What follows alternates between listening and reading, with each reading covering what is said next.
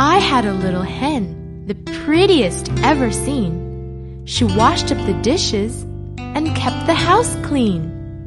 She went to the mill to fetch me some flour and always got home in less than an hour.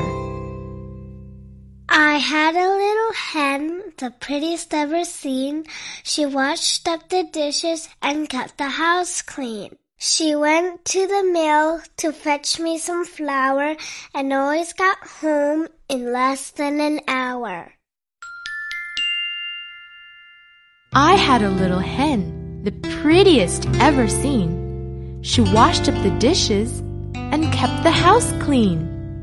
She went to the mill to fetch me some flour and always got home in less than an hour.